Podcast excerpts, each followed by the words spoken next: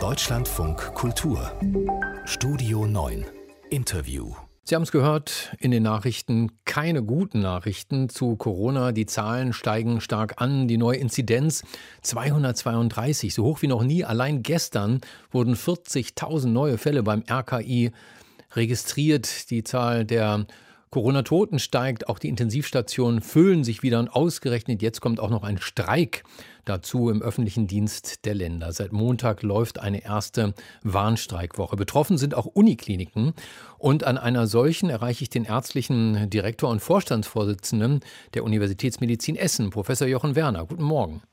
Guten Morgen, Herr Karkowski. Herr Werner, geht sowas? Ist das anständig, ein Krankenhaus bestreiken, äh, ohne dass Leib und Leben bedroht sind? Ist das möglich?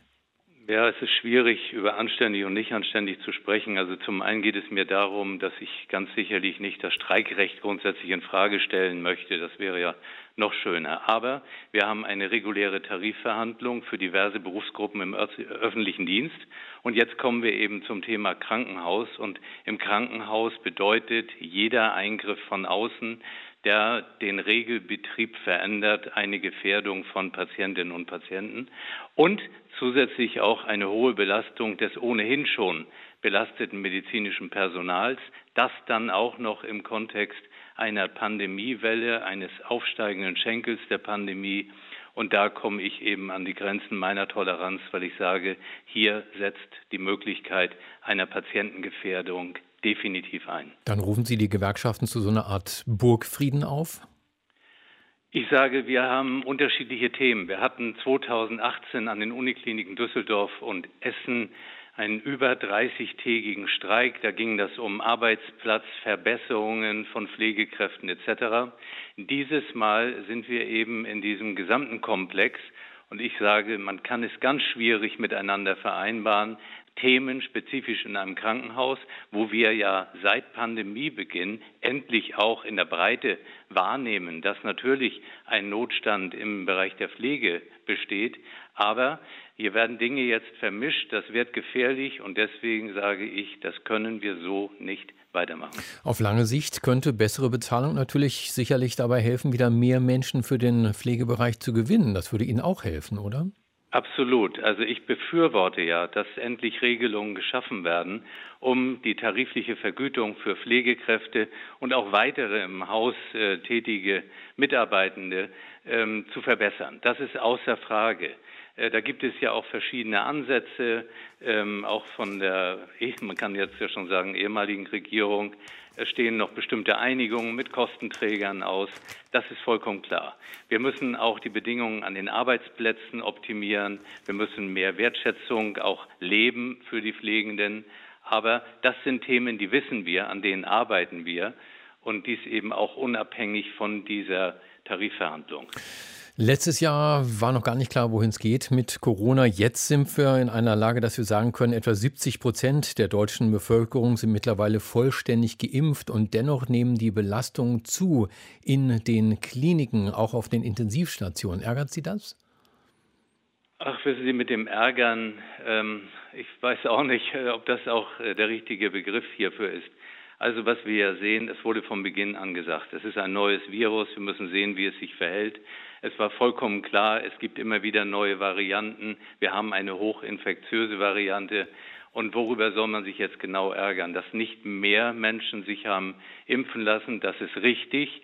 Dann muss man aber auch sagen, vielleicht ist es uns nicht gelungen, die Menschen wirklich zur Impfung zu bringen. Es ist viel Aufklärung betrieben worden, aber es hat offensichtlich noch nicht gereicht. Deswegen müssen wir auf, oder dürfen wir auf gar keinen Fall nachlassen, äh, immer wieder darauf hinzuweisen, dass man sich impfen muss.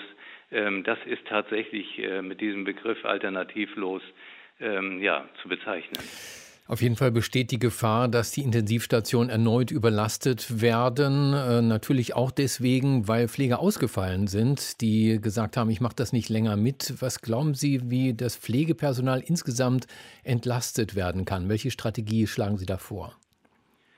Ja, das ist natürlich ein ganz komplexes Thema. Das hat äh, auch zu tun mit Anerkennung in der Gesellschaft. Ähm, wir müssen den Pflegeberuf, glaube ich, wirklich neu denken. Es sieht doch heute so aus, es fängt jemand mit 18, 20 an, äh, eine Frau, ein Mann und geht in diesen Beruf rein. Und oftmals ist mit 30 Jahren das Ende der Karriere quasi erreicht. Wir haben zu wenig Entfaltungsmöglichkeiten, Entwicklungsmöglichkeiten. Ähm, daran müssen wir arbeiten, weil ja doch eine ganze Strecke geschafft werden muss, von 20 bis 65 Jahren. Das hält niemand auf der, äh, auf der Intensivstation beispielsweise aus. Aber wir haben viele andere Themen. Es gibt äh, Unterrichtsformen in der Lehre. Wir haben das ganze Thema, das ist ja jetzt auch durch eine neue Ausbildung mehr in den Fokus gekommen, der Altenpflege. Äh, wir sprechen über ambulante Pflegedienste. Also wir müssen sehen, wie halten wir die Pflegekräfte im Beruf und bieten ihnen aber auch eine wirklich gute Perspektive zur eigenen Entwicklung. Nehmen Sie die Ärzte, die sind zuerst Assistenzarzt, Stationsarzt, Oberarzt.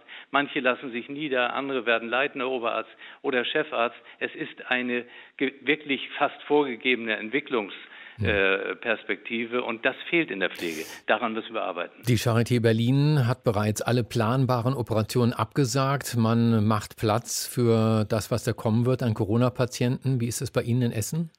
Das hatten wir ja auch schon zweimal durch. Also im Moment ist es bei uns so, dass wir die planbaren äh, Operationen hier noch durchführen können, aber das kann durchaus in ein, zwei Wochen anders sein. Wir versuchen, solange es geht, äh, die planbaren Operationen natürlich durchzuführen, weil das sind letztendlich die Leidtragenden. All die anderen Erkrankten, die ja die große Masse ausmachen, herzkrank, äh, dann die tumorkranken Patienten, und die dürfen wir auf gar keinen Fall vernachlässigen. Das ist das große Problem. Aber man darf die natürlich auch nicht gefährden. Operieren und man hat kein Intensivbett, das geht eben auch nicht. Und deswegen ist es ein wirklicher Balanceakt, ähm, auf den wir hohe Acht geben müssen, aber immer im Hinterkopf behalten, diese Patienten gehören natürlich versorgt und das bedeutet die, meinetwegen Patienten, die eine Hüftendoprothese bekommen sollen, die wird man dann tatsächlich auch langfristiger verschieben müssen. Sagt der ärztliche Direktor, der Vorstandsvorsitzende der Universitätsmedizin Essen, Professor Jochen Werner. Herr Werner, herzlichen Dank.